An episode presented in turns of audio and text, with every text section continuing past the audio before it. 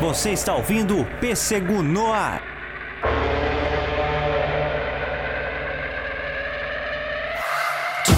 Thermometers, 2000 surrounding us. Travel 2000 kilometers to hang out with us. What's up, danger?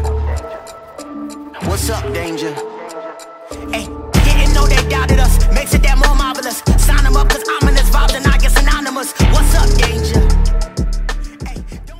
E aí, atômicos e atômicas, estamos em mais um Pêssego no ar. Eu sou Pedro Gonçalves e hoje estou aqui com Gabriel Oliveira. Fala galera, beleza? Tiago Araújo. E aí, pessoal, tudo bem? Para falarmos do último lançamento da Sony Animation. É Sony Animation, né? É, acho que sim. Se não for, vai ser. É, exatamente. Último lançamento de animação da Sony, Homem-Aranha no Aranha Verso, que foi um filme que me surpreendeu pra caramba. Eu já tava com uma boa expectativa, mas não esperando muito. Um filme tão interessante assim. confesso que estava mais animado para ver o Homem-Aranha naquela tecnologia de animação que nós vamos falar mais pra frente, mas me surpreendeu bastante. Brevemente, o que, que vocês acharam? Gabriel? Cara, eu, eu achei um filme fantástico. Mas assim, ele era um filme que, que na minha concepção tinha tudo para dar errado. Principalmente pelos trailers, né? Com esse lance de vários universos, de vários Homens-Aranha. E isso, na minha cabeça, parecia que não ia funcionar, porque ficaria uma coisa confusa, é, sairia um pouco do foco com aquele negócio de, de aranha anime, sabe? Pra mim destoaria bastante, mas pra mim funcionou, cara. Pra mim ficou perfeito. Eu acho que, que além do Miles Morales, é, foi um, o maior acerto dos últimos anos em relação à Sony, né?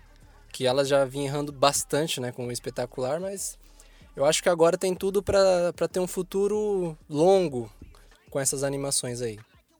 Tiago? Bom, eu acho que, uh, diferente um pouco do Gabriel, eu já esperava que fosse uma animação bacana, porque quem estava no comando, né, tanto criativo quanto na produção, era o Phil Lord e o Chris Miller, né? O Phil Lord, inclusive, ele está acreditado como roteirista também. E ambos são cineastas muito bons, é, muito talentosos, já provaram isso, né? Com Os Dois Anjos da Lei e com outros filmes como a Tá Chovendo Hambúrguer, por exemplo, também foram contratados para fazer o Star Wars, mas infelizmente tiveram atritos com a Disney. E eu tava curioso, cara, desde que eu vi o primeiro trailer, eu acho que na Comic Con, né, de 2017, 2018, 2017, não, não lembro exatamente.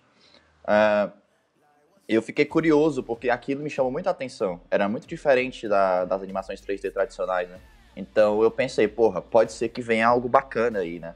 E é engraçado como que a Sony ela consegue fazer na, o que na minha opinião é um dos melhores filmes de animação assim da década, fácil, e o que é um dos piores filmes de 2018, né? Tudo no mesmo ano, então é, é curioso. É, isso é verdade. Os caras conseguiram fazer um 880 na questão de produção, claro, em métodos e meios muito diferentes, animação e filme live action. Mas, infelizmente, no mesmo universo dos personagens do Aracnídeo ali. Acho que a gente já pode começar falando sobre o roteiro, que me ganhou bastante, bem como o Gabriel comentou ali.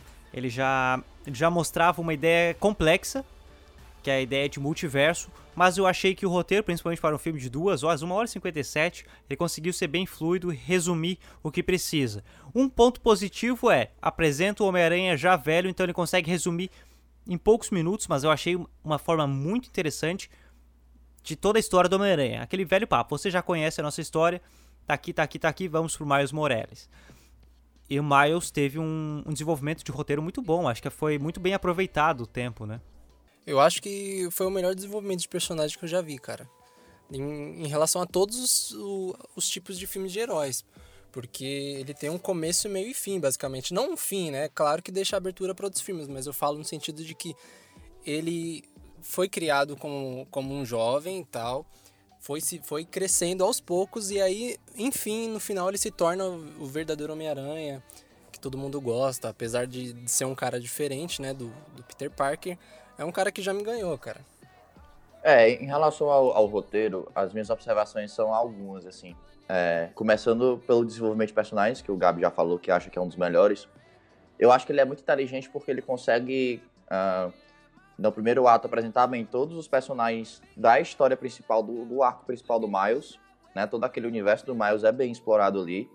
E no decorrer do filme, ele consegue trazer vários personagens, o que é muito difícil né? Para quem é roteirista, sabe que é difícil trabalhar muitos personagens e conseguir uh, dar espaço para cada um deles, entendeu? Para cada um ter uma função específica. O filme consegue fazer isso muito bem, né? Ele traz o Peter Parker, o primeiro, né? De outra dimensão, que estava perdido na vida e tudo mais. E ali ele já cria uma relação de pupilo e de mestre, né? Um aprendiz, que é aquela questão básica da jornada do herói, né? Que vem, você vê o, o mestre e aí ele te chama para uma aventura e aí no decorrer das coisas que acontecem, é, você vai é, se desdobrando, se descobrindo enquanto, enquanto herói. E é isso que acontece na jornada do Miles. Só que a jornada do Miles, ela não é uma jornada, vamos dizer assim, água com açúcar. Acontece muita tragédia na jornada dele. E ele realmente vai aprendendo com as coisas que vão acontecendo. E os outros aranhas, eles vêm para somar isso, né? Eles vêm para dar um pouco cada um deles a, da sua experiência para que o Miles no final consiga sair do casulo ali e se transformar no herói que a gente espera, no Homem-Aranha que a cidade espera dele. O Homem-Aranha como, é o Homem-Aranha como um todo, ele já é um personagem é, criado, tendo uma base num drama muito pesado. E é por isso que ele chama a atenção de vários outros, de vários leitores, até quem não é tão interessado nos quadrinhos da Marvel. Ele chama atenção porque ele é diferente de todos os outros, porque ele tem um embasamento dramático muito interessante, uma riqueza, porque você se identifica com ele. Claro que ele tem todo todo trauma, mas isso mostra, e o filme deixou muito claro nisso, no desenvolvimento ao longo dos personagens, foi mostrando em alguns arcos, aí no final ele realmente mostra, não no final, mas ali é, bem na divisória entre o meio do filme para o final, quando o Miles tem aquele eu preciso me tornar um herói, onde cada Homem-Aranha mostra o seu trauma, que todo mundo sofreu, ou seja, não importa o universo, houve um sofrimento para se tornar o Homem-Aranha. Então conseguiram apresentar muito. Claro, teve, teve momentos que eu achei que o roteiro teve que se apressar, mas foi necessário. Mas eu achei muito bacana isso, como teve que ter trabalho. Teve o trabalho de desenvolvimento do Miles e mostrou também, principalmente, essa dor que o Homem-Aranha acaba precisando ter para se tornar o Homem-Aranha. Precisa desse, desse arco dramático. E não precisa ficar mostrando dos outros Homem-Aranha. Claro, mostrou bem rápido, mas a gente não precisa saber tanto da vida dos outros, porque eles chegaram ali. Então você tem que entender que o universo central é ali o do Miles, o do Homem-Aranha, tanto que o do universo Ultimate, quanto o Homem-Aranha que treina ele, que é o do, do outro universo, o que já tá mais velhão. Nós já conhecemos a história e dos outros, deixa para um outro momento, mas o principal que foi o arco dramático que fez ele se tornar e foi apresentado. Então eu acho muito válido como foi aproveitado isso. E é estratégico, Parece fácil no sentido, não, não, isso aí tá tranquilo, eles botaram para dar tempo. Não é fácil você apresentar os personagens com o número X de informações e ficar natural, ficar fluido. Não é fácil mesmo. Então conseguiram isso, isso é um ponto que eu achei muito bacana dos roteiristas. Sim, eu, eu concordo contigo. Acho que não ficou repetitivo esse lance de apresentar os personagens meio que da mesma forma, sabe? Porque querendo ou não, são histórias diferentes, pessoas diferentes. E outra coisa que eu achei bacana no roteiro foi o fato deles usarem como até para tirar sarro de coisas ruins, de problemas dos filmes passados e de, de pontos positivos do dos filmes passados também. Eu acho que isso é um, um puta diferencial, entendeu? É, eu acho, eu acho legal que ele, ele consegue trazer uns paralelos ao filme, aos filmes dos anos 2000. Né? Aquele universo em que tem o Peter Parker mais, mais gordão, assim, mais, mais adulto, já mais velho ele, se você prestar atenção, tem muitas cenas ali que remetem ao universo do, do Sam Raimi, né? Tipo, a cena em que ele beija a Mary Jane é a mesma cena do Sam Raimi. Então eu, eu paro pra pensar, eu acho que é, a impressão que eu tenho é que eles estão dizendo pra gente ali, ó, aquele universo, ele tá dentro do, da, do filme, entendeu? E o universo do Miles é outro universo, tanto é que se você prestar atenção no design dos personagens, o Duende Verde, ele é totalmente diferente do Duende Verde Ele é o universo conhece. Ultimate, que o, ele... que o Duende Verde é um Duende monstrão verde é bacana ver essa, essa, essa uhum. tra eles tra muito, trazerem muito essas diferenças para cá, né? O novo Homem-Aranha, uma nova geração. Então eles conseguem resumir isso tanto no texto quanto visualmente pra gente. Isso é muito bacana. Então, eu acho que o que eles acertaram foi o lance deles conseguirem aproximar todos os públicos, sabe? Tanto quem não, não se aprofundou nas histórias do Homem-Aranha, quanto aqueles que há anos acompanham os filmes, lê os quadrinhos, é, trazendo essa nostalgia, mas ao mesmo tempo trazendo uma coisa nova, né? Que é com o lance do Miles Morales, ele é uma, ele é uma novidade hoje, né? E, por exemplo, ele pode ser inserido para muitas crianças, entendeu? Se inspirar nele como uma coisa nova, entendeu? Daqui 10 anos, cara, esse filme vai ser aquele filme que você vai lembrar, que você vai chorar quando você assistir de novo. É aquele filme que, que você queria ter assistido quando você era criança, sabe? Com certeza. É um novo clássico já, né? Então, pra ti. Ele assim. já, é, exatamente, ele Sim, já com nasceu certeza. clássico. E o filme é uma grande homenagem ao universo do Sam Raimi ali. É nitidamente isso. Até eu e o Gabriel, nós estávamos conversando antes de gravar sobre a dublagem brasileira, que ficou muito boa. Só que, que, é, que é o seguinte, os dubladores dos personagens do universo Ultimate, Peter, Mary Jane, Tia May, são os mesmos dubladores do- dos filmes do Tobey Maguire. Então isso dá- traz uma nostalgia tão grande pra quem tem um carinho, assim, eu mesmo sou apaixonado por aqueles filmes, exceto o 3. mas Cara, eu- mas me veio uma coisa tão gostosa. Porém, porém teve um problema ali, sabe? Porque dublaram o universo Ultimate, daí o universo o outro que é mais baseado no filme, nos filmes do Sam Raimi, não tinha a voz do do Manolo Rey, que é dublador do Tom Maguire. Eu, eu senti essa foto, eu, pô, podia ser o. é Porque no trailer mostra a voz, mas, mas no filme. É, no filme ele só dubla o do universo Ultimate, não, não o Peter É, porque velhão. se você olhar no trailer, se você olhar no trailer, é, naquela cena da batatinha que eu acho sensacional, que eu fiquei, porra, fiquei muito triste de não estar no filme. Cara. Ele fala com a voz do Toby, lá do, do dublador do Toby. E já no filme não, é outra voz, cara. O que eu acho, o que eu acho legal nesse filme é, é que ele tem algumas, alguns paralelos com, com o filme, inclusive com o filme do Sanheim, né? A gente tá falando do filme do Sanheim, do filme do Sanheim e tal. Mas se você parar pra pensar, o tio do cara morre também, né? Da, da mesma maneira como o tio do Peter Parker morre. É, então, É, ele, é, ele é o tio Ben da, E o que é mais, do O universo. que é mais foda, que tem uma cena em que o, o Peter tá segurando o tio dele aqui no, no braço, né? Num beco. E aí aparece o, o, o Miles. é, o Miles, desculpa. Ele tá segurando, ele tá segurando o tio dele nos braços, no beco. Aí aparece o pai dele, achando que o Homem-Aranha matou o tio, sabe? E é a mesma coisa que acontece com, com o Harry no primeiro filme do Homem-Aranha e tal. Isso é muito foda. Exato. E essa é aquela imagem negativa do Homem-Aranha, né? É, Mas pra, pra já passarmos para a direção, né? Sair da parte do roteiro. Cara, mas eu preciso falar uma coisa. Era isso que eu queria ter vendo no, no universo Marvel, no MCU. Era isso que eu queria. Um Homem-Aranha velhão. Sim, com certeza. Porque a gente já tá cansado de ver um Homem-Aranha jovem o tempo inteiro, sabe? Pô, Cara, mostra que o. Homem-Aranha tá cansado, tá? Olha, e olha como ficou bonito aquilo no filme. Ficou lindo, cara. O Homem-Aranha cansado, cheio de problema. é um conflito de geração, né, cara? É isso que é bacana, assim. E, e uma coisa que, antes da gente passar, que eu preciso falar, é que tem um equilíbrio, esse filme tem um equilíbrio de tons muito grande. Por exemplo, é, tem momentos que são porrada, assim, que ele dá um tapa na sua cara, doído, entendeu? É forte o bagulho. E no outro momento você tá rindo com os personagens e tal, é um momento leve. E ele equilibra muito bem isso, né? Junto também Os com... timings são equilibrados, né? Isso, exatamente. Isso é muito bacana também. Mas agora vamos passar para a direção. O filme ele tem direção de Bob Persichetti, Peter Ransom e Roden Hoffman. E eu achei que o, que o trabalho dos três, né? Porque dirigir em três pessoas também não é fácil. Tem que ter um equilíbrio muito bem nas partes onde um vai entender melhor de como projetar a cena. Mas eu achei muito bem trabalhado. Eu tenho a impressão de que, como essa, essa animação ela é diferente de um 3D tradicional, é, e, e é mais fácil você ver é, múltiplas pessoas dirigindo filmes de animação do que necessariamente live actions, é que eu acho que cada um deve ter ficado responsável por um certo segmento. Eu, eu Com ac- certeza. acredito eu que deve ter sido isso que aconteceu, porque o filme, ele, depois a gente vai falar mais sobre isso, né? Ele tem uma técnica de animação diferente das que a gente está acostumado, acostumado a ver.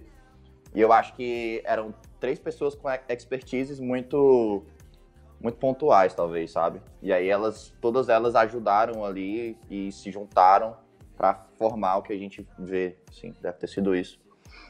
Foi a primeira coisa que eu pensei quando vi os três diretores. Porque, primeiro, que você tem que ter uma direção artística muito boa, uma direção de animação na questão. Tá, aqui vai ter. Isso aí a gente vai falar ali na questão de animação, mas já falando em direção, na parte aqui a gente consegue trabalhar um pouco mais a ideia de quadrinho, aqui a gente consegue trabalhar um pouco mais a ideia 2D e aqui nós conseguimos trabalhar um pouco mais. Então isso exige uma direção muito complicada que talvez a pessoa que entenda disso não saiba projetar uma cena de ação tão boa, assim como essa pessoa que sabe fazer uma cena de ação não saberia fazer uma cena cômica ou em não uma cena, não uma cena só cômica na questão comédia, mas uma cena mais cotidiana tão bem quanto essa pessoa que, fa que faria isso. Uma pessoa de ação não entenderia tão bem dessa parte. Então acho que se. Não sei, nós estamos chutando. Que se os três têm uma expertise diferente, eu acho que seria nessa questão. É, é, deve ser muito difícil, né? Você dirigir um filme em, em grupo, basicamente, né? Porque assim. Querendo ou não, é, a maioria dos diretores eles querem fazer uma coisa autoral, né? Uma coisa deles, uma coisa, uma ideia que, que eles defendem e tal. E você dividir isso com mais duas pessoas pode causar conflito e tal. Eu acho que muitas vezes isso até pode não funcionar, porque cada um quer colocar um tom diferente no tava filme. Lendo, uh, tem uma crítica lá na Garçom, né, do, do filme que eu fiz. Eu tava lendo sobre ele antes de escrever. E aí eu vi uma, uma notícia que os diretores estavam explicando como é que eles faziam cada coisa. E era curioso porque eles chegaram na equipe de animação e a equipe de animação estava muito relutante. Não, a gente quer uma coisa totalmente diferente.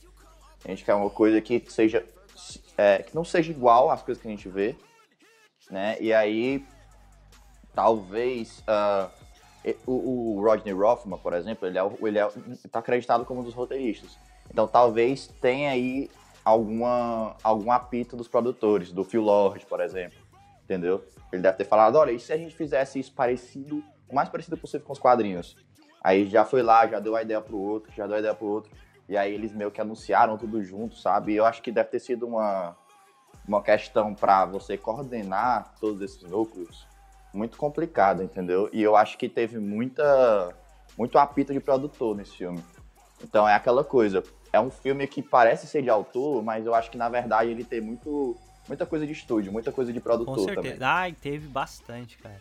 Isso a gente tem que reconhecer, não é não é um filme que teve, teve dá para sentir que não teve total liberdade criativa ao mesmo tempo que teve, mas você sente o, o apito de estúdio, como você comentou ali.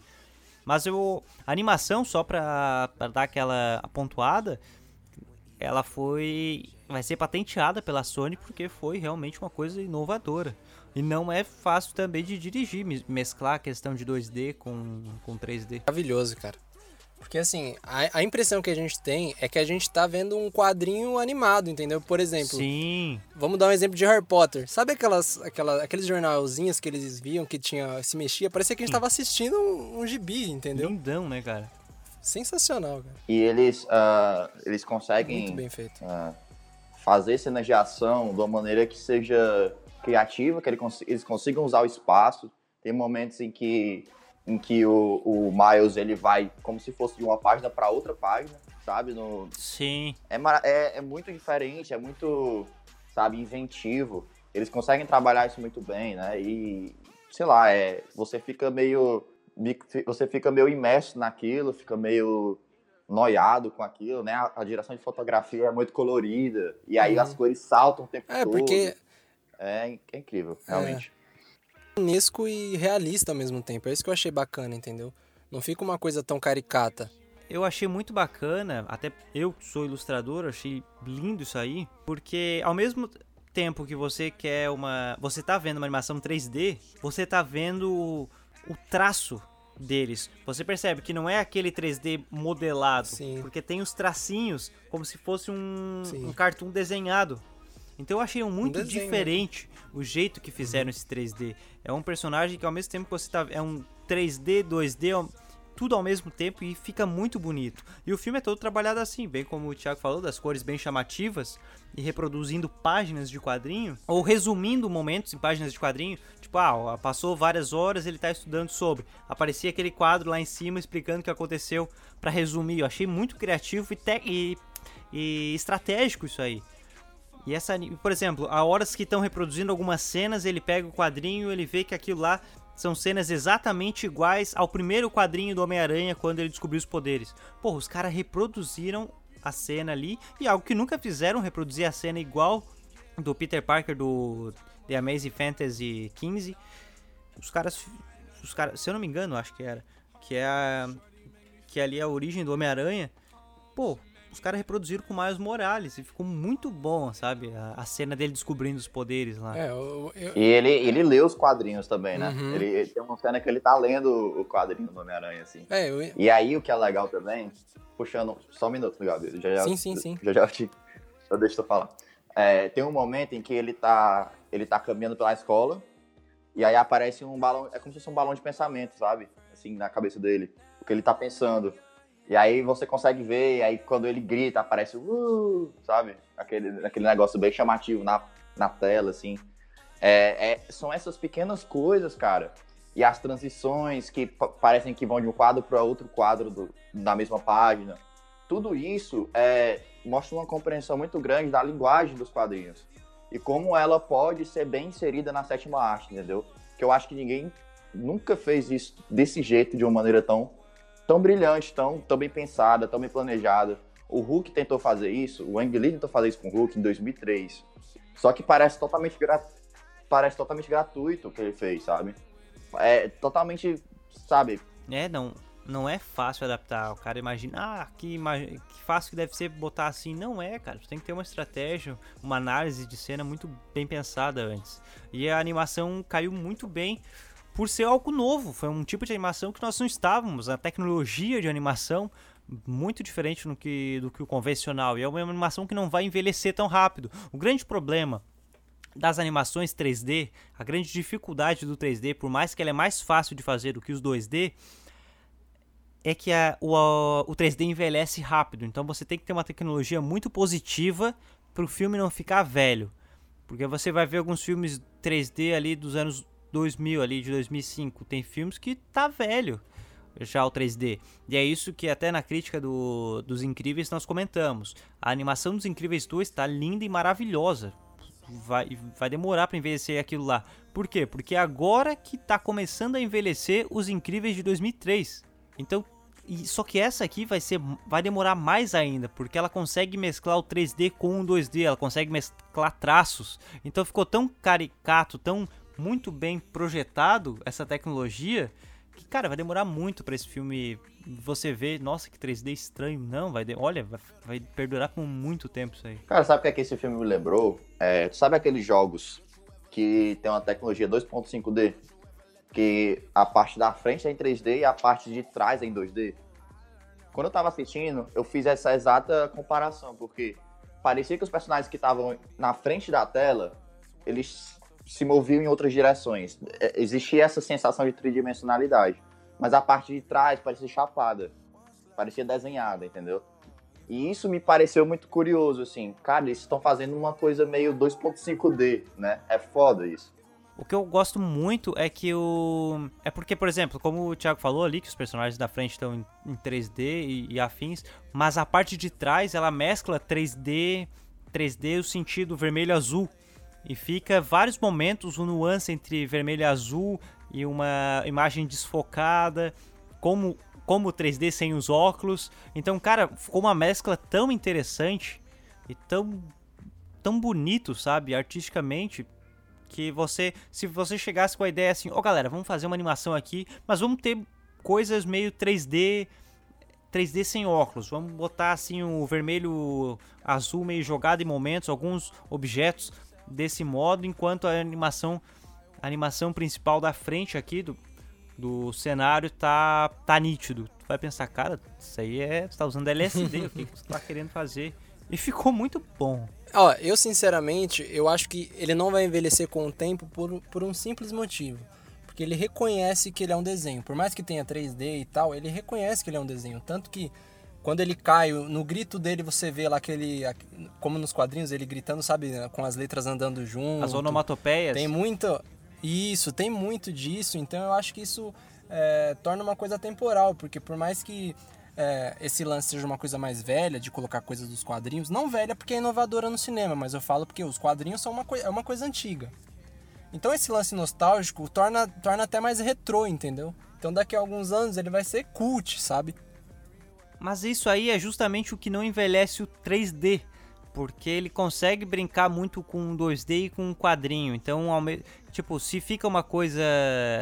Ele consegue converter para um flat do que o do que o em terceira dimensão, tão, de uma maneira tão tão fluida, tão orgânica que, que vai demorar muito para para envelhecer isso aí. Sim, com certeza. É, e tem, tem animações que, pela sua própria natureza, elas não envelhecem tão mal assim. É o caso do stop motion, por exemplo. Se você vê um filme de, de stop motion, assim, de anos atrás, ele vai continuar tão interessante quanto, quanto os de hoje. Só que os de hoje eles usam mais computação gráfica, né? Eles usam uma mescla entre computação gráfica e stop motion. Mas os filmes de stop motion real mesmo, eles não saem tanto de moda porque é uma técnica que vem sendo utilizada há anos, né? Há anos. E isso mantém uma mantém a, o filme de animação stop motion vivo de certa forma, né? Essa paixão pelo, pela técnica e tudo mais. E em relação à técnica desse filme especificamente, eu acho que isso vai virar tendência. Eu acho que o, vários outros filmes de animação vão querer reproduzir a mesma coisa, vão querer criar coisas em é cima. Por isso que a Sony já entendeu? quis patentear, né? eu te amo, Miles. Ah, eu sei, pai. Tem que dizer eu também te amo. Pai, para com isso. Eu quero ouvir. Olha onde estamos. Pai, eu te amo. Pai, eu te amo. Positivo. E, mas uma coisa interessante é que é o seguinte: é clássico de animações ter uma mensagem. É, isso é, é clássico de várias animações. Mas uma outra coisa é que já é natural do Homem-Aranha passar uma mensagem. Tanto nos quadrinhos quanto no, nas animações, nos filmes, o Homem-Aranha sempre passou uma mensagem. Uma Sim, mensagem certeza. de humildade, de. Sim, a de mensagem. É a principal, né? É, a mensagem que eu peguei desse filme e ela não tá muito nítida, né? Mas você vê pelo menos na declaração do Stan Lee, quando ele aparece no filme, né? Foi uma das, das últimas aparições dele em, em filmes e tal. E ele meio que quer dizer que qualquer um pode ser Homem-Aranha, entende? Eu acho que é isso que dá mais empatia ao personagem, porque você meio que se. É, ele coloca meio que você lá no lugar do Miles Morales, porque você tá vendo o Homem-Aranha, você tá assistindo o Homem-Aranha, você lê os quadrinhos do Homem-Aranha, entendeu? Então eu acho que isso nos familiariza muito com o personagem. Então eu acho que essa mensagem de que meio que a roupa serve em qualquer, em qualquer pessoa, cara, eu achei sensacional. Cara, é exatamente isso que eu ia dizer, né? Tipo, eu, o, esse, esse filme, ele, ele transpira Stan Lee desde o início, né? Porque é um personagem que ele é, ele é filho de policial negro e de mãe latina. Ele mora no bairro pobre dos Estados Unidos. Ele é aquele cara que escuta rap e usa grafite. Então, ele é a representação de um universo de pessoas que não, não são aquelas pessoas tipicamente heróis americanos, sabe? Os brancos, os, sabe? É, enfim, os típicos heróis americanos. Ele, ele é um tipo diferente de herói. E esse tipo diferente de herói, é, ele combina muito com a mensagem que a Marvel sempre quis passar, né? Não só da responsabilidade, mas também de qualquer pessoa pode ser um herói. Eu posso ser um herói que vive no Brasil. Uma pessoa da África pode ser um herói que vive na África, sabe? Enfim, é, é, não tem essa distinção de gênero, de cor, sabe? De, de condição social. É, é isso, cara. É, é, é, a mensagem do Stan Lee em tela. E isso é incrível, é diferente das coisas que a Marvel Studios tem feito. Que a Marvel Studios está se concentrando muito em fazer o universo coeso. Mas ela não está se preocupando mais em trazer esses heróis para perto da gente, cara sabe? É porque, exatamente. É, tá, uh, os filmes ali estão focados em ser um universo coeso, Exatamente. isso eles fazem muito bem, mas serem filmes pipocões no sentido de vai entregar um filme divertido, mas tá difícil transmitir uma mensagem. E quando eles tentam fazer isso, tá tão modelado, tá tão estranho que não sai não sai de maneira positiva.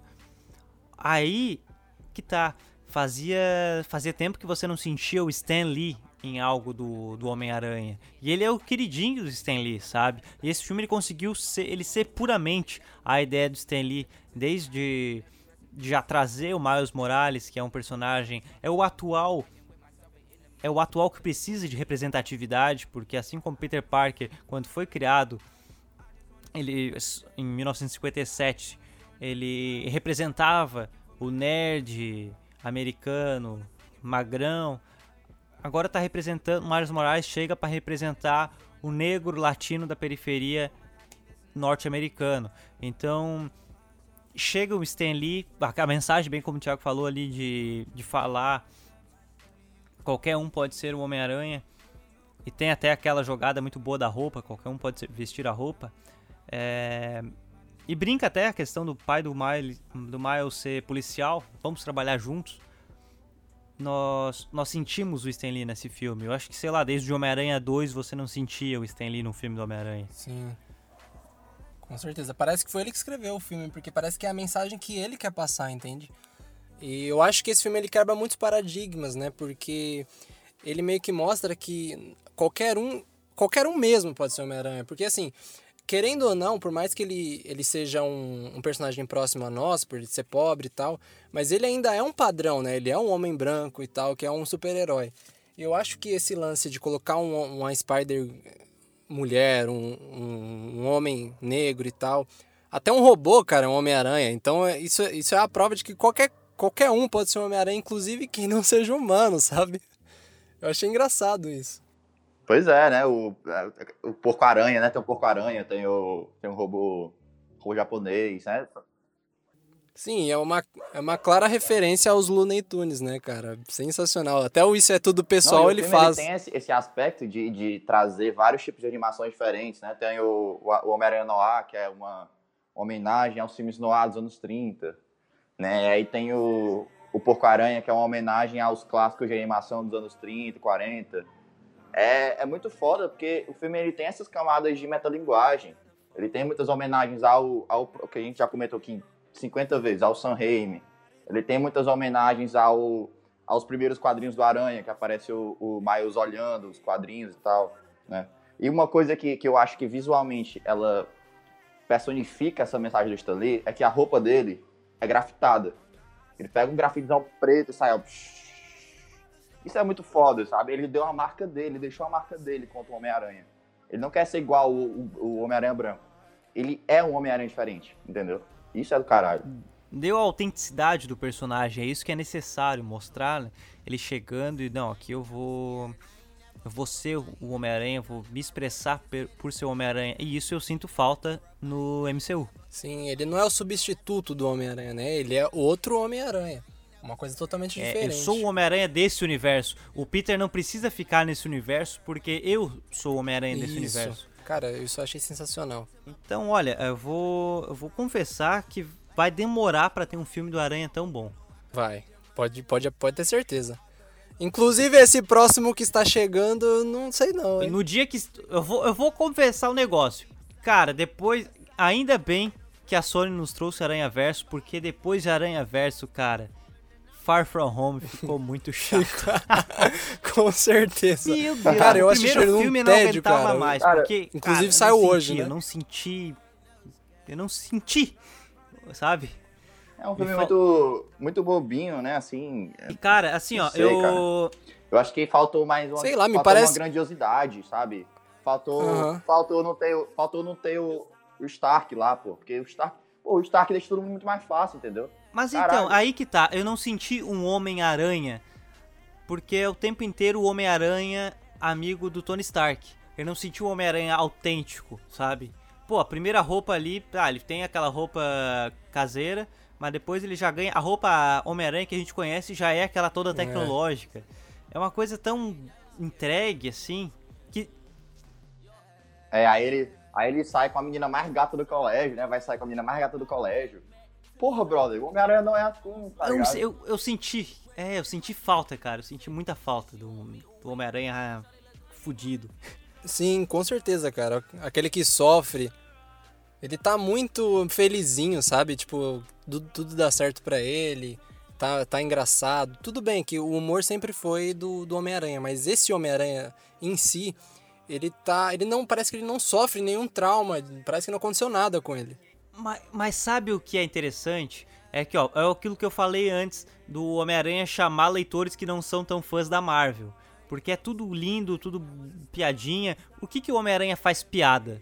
Porque quando ele é Homem-Aranha, ele não é o Peter Parker. Com certeza. Entende? É ali que ele tem o momento que ele pode zoar, ser totalmente diferente. Porque como Peter Parker, a vida dele não é fácil.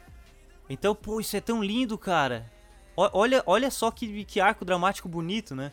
E não ser explorado é, é, é uma pena.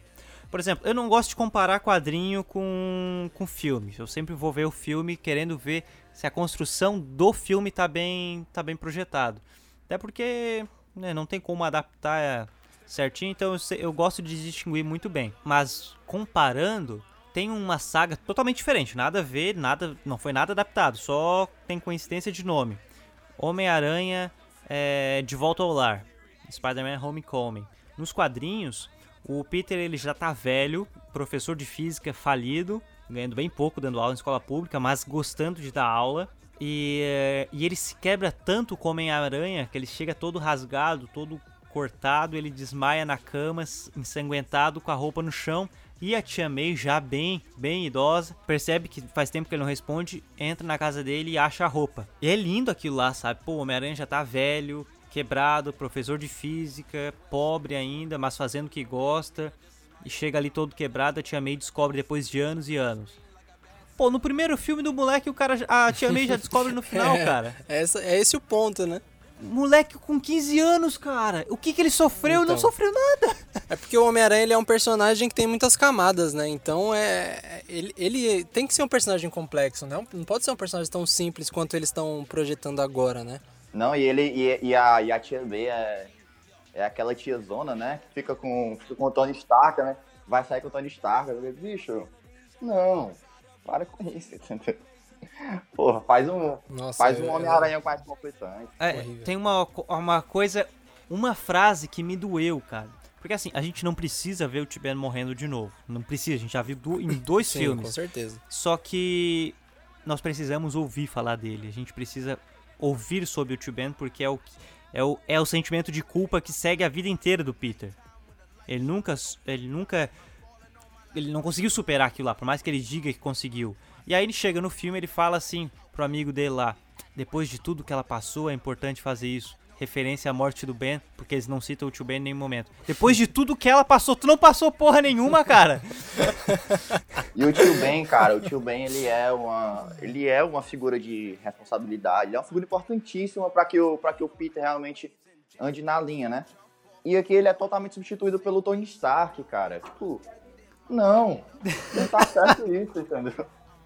Não tá certo, Foi cara. pesado, cara. Então, que bom, que bom que a Sony nos trouxe o Aranha Verso, esse universo maravilhoso, essa história tão rica, com 1 hora e 57 de tantos sentimentos, tantas camadas de sentimentos positivos, tanta informação boa e tanto, e tanto material promissor. Porque já foi, é, já foi falado que vai ter algumas séries pequenas, minisséries dos personagens secundários e vai ter vai ter um segundo filme já confirmado. Então eles vão conseguir trabalhar um pouco mais os personagens ali apresentados, que são muito ricos, pelo pouco que já apareceu, são muito ricos nessas minisséries e já vão conseguir lançar, já vão fazer um segundo filme. Eu acho que tem tem tem tem futuro, cara. Cara, eu, que- eu queria perguntar pra você, que é um, um leitor assíduo de Homem-Aranha, é, que histórias você queria ver nesse novo universo de é, animação? Porque eu tava, eu parei pra, eu parei pra ler o, a última caçada de Craven, e eu acho que é uma história muito cinematográfica. Mas assim, é muito pesado. Ia ter que ter muito balls pra fazer isso, entendeu? E olha o nível que a gente chegou. É mais fácil a gente ver uma história pesada no universo animável do que no MCU. Não, eles nunca vão fazer a última caçada de Craven no MCU, velho. Nunca. Nem, nem Sexta Sinistro, eu acho que tiver rolar também. Assim, um, um- fugindo um pouquinho do assunto, eu acho que um filme que poderia abrir uma, um leque pra poder existir um, um universo mais, é, mais pesado é o lance da Viúva Negra, né? Que estão querendo fazer o filme pra maior de 18. É, exato, que ela já tem um Eu acho que isso já aí. tem um trauma, né? É, então. Eu acho que isso aí daria uma abertura grande, muito grande pra você poder é, criar um universo mais não sombrio, mas assim um pouco mais com mais camadas. É, o pontapé inicial, né? Vão tentar. Claro que agora os heróis vão ir pra Disney, né? Então vão ser reintroduzidos, vai ter todo. Vai tem muita coisa pra acontecer ainda. Mas o que eu quero ver nesse universo animado, cara, eu quero ver mais do Peter. Eu quero ver muito mais do Peter. Do Peter já velhão. Porque eu gostei muito do, do arco dramático dele ali. Porque é algo novo pra nós. É algo novo que finalmente nós estamos enxergando como é que é depois dos filmes, sabe? O que, que é depois dele já tá um Peter cansado. Eu quero ver realmente isso. E quero ver. Claro, tem a, Gwen- a Spider-Gwen lá, que foi muito bem, bem apresentado. E eu, eu acho muito válido terem quebrado a imagem da Mulher-Aranha ser toda aquela sexualizada que era anteriormente, agora ser a Spider-Gwen, que ela é muito mais focada na ação, uma guria alternativa do que um, ob- um objeto, uma, uma personagem feminina sexualizada. Mas eu, pelo carinho que eu tenho ao personagem, eu gostaria de ver mais do Peter, Peter Benjamin Parker ali, né? Porque o Miles a gente viu que tem uma história muito promissora e vai, vai dar muito o que falar porque ele tem muito a ser apresentado, porque ele é um jovem que, que nos ganhou, que, nos, que conseguiu nos ganhar, ganhar o gosto do público. E merecido, porque ele tem muita história ainda pra ser, ser passado. Mas eu, eu tenho essa curiosidade pra ver o Peter, o Peter velho. Mas será que eles não podem usar.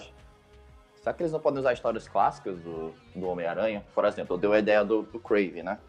Mas, sei lá, pegar o Sexteto Sinistro, que também é, é outra saga legal, ou, ou então brincar com a saga dos clones. Que dizem que é uma merda nos quadrinhos, eu não li. Dizem que é uma merda. passar o manto, né? Eu senti isso também, mas sonhar não, não custa. Mas aí é que tá, não precisa de um filme do Peter, sabe? De vez em quando ele aparecer, ainda como mentor, mas hora ou outra, mas pouca coisa, não vamos estragar filme dos, dos outros aparecendo demais. É, e mostrando como tá a realidade dele, eu acho muito bonito, assim, porque ao mesmo tempo que tu tá focado no novo personagem, ainda tá jogando levemente o respeito ao anterior. Mas como vai ter essas minisséries dos personagens apresentados ali, quem sabe não tenha algumas coisas breves. Por mais que eu tô muito mais curioso para ver, porque Peter Parker a gente já viu bastante. Tô bem curioso para ver mais sobre o Spider-Man Noir, que é um que é um universo dos quadrinhos que eu gosto bastante, mas que eu fiquei curioso e gostei muito do personagem e da Spider-Gwen. São dois ali que eu quero que eu, ter, que eu quero que seja mais valorizado, que tenha mais material sobre. Eu queria ver o 99, 2099. Ele aparece no finalzinho. Oh, interessante.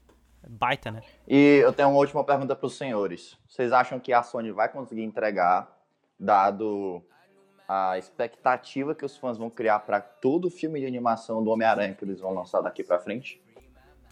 Ah, vacilo vai ter, né, cara? Não tem como acertar 100%. Mas seguindo esse cuidado, eu acho que, que tá muito bem encaminhado. Eu acho que assim como o Homem de Ferro abriu portas pro MCU, Aranha Verso pode abrir portas pro universo animado. Porque se você parar para pensar, cara, a, a, Sony tinha uma boa. Dois bons filmes, eram dois bons filmes com o Sam Raimi ali. O terceiro, que talvez fosse o mais hypado, tinha o Venom, ia aparecer Homem-Areia, não sei o que. A galera tava, uou, vai ser foda. É uma merda. É, aí o reboot, tava todo mundo, caralho, o que, é que vai ser esse reboot? É um Homem-Aranha hipster, filho da puta, entendeu? E tudo que acontece ali é, é, é uma coincidência absurda. O segundo filme é pior ainda do que o primeiro. Enfim. A, a, Sony, ela tem esses problemas de é, criar expectativas para as coisas e depois, né, dar aquela, dar aquela flopada. demais, né, cara? Então, eu tenho um pouco de medo nesse sentido. Cara, do Homem-Aranha 2099, eu acho que tem muito a ser trabalhado, porque ele é um personagem que poucos conhecem, que tem uma história muito rica. Ele tem uma história bem pesada, na verdade. E que faz tempo que os quadrinhos não trazem, agora que estão citando novamente, mas que antigamente era muito bem visto e tem tudo pra, pra chegar. A Sony, se caprichar, consegue fazer uma baita animação do Homem-Aranha 2099, cara. É, porque já me- meio que deram a entender que ele vai voltar, né, na continuação. E talvez, talvez usem o Escarlate também, quem sabe? Homem-Aranha Escarlate é filme. muito massa, cara. Só que pro Escarlate aparecer tem que ter Peter Parker, né? É, então. É, então vamos descobrir como é que vai ser essa brincadeira de saltos temporais. Mas eu acho que é isso, meus amigos, para até porque a gente tá meio extrapolando o tempo de quadro aqui. Quero agradecer a participação de vocês. Eu acho que nós conseguimos, nesse pouco tempo, falar bastante sobre o filme. É, Duda, a gente falou, falou mais do que... Eu ia fazer uma piada que eu não consegui desenvolver, mas tudo bem, continua. falamos mais do que, do que tínhamos planejado. Mas valeu, acho que nós conseguimos resumir muito bem a nossa opinião sobre o filme, que surpreendeu realmente. Claro, tem seus problemas, às vezes, como nós comentamos, algumas, algumas falhas, algumas coisas que foram rápidas, mas como isso faz parte de todo o filme, ele surpreendeu e tem um futuro brilhante aí no universo animado da Sony. Se você ainda não assistiu, não deixe de conferir, porque vale muito a pena. E se você for fã de Homem-Aranha e não viu ainda, você está perdendo demais. Tenha, vá assistir, porque você com certeza vai ficar muito animado. Mas é isso, meus amigos. Muito obrigado. Eu sou Pedro Gonçalves, estava aqui com Gabriel Oliveira. Muito obrigado, Thiago. Valeu, galera. É Nós sigam a Gação Viver o Filme no Facebook, pelo amor de Deus, e vejam as minhas críticas, porque eu preciso. Eu preciso de audiência, cara. Eu preciso de audiência. Entre lá, Garçom Vê o Filme no Facebook, compartilhe as críticas que estão muito bacanas. É isso então, um forte abraço, um beijo e até mais.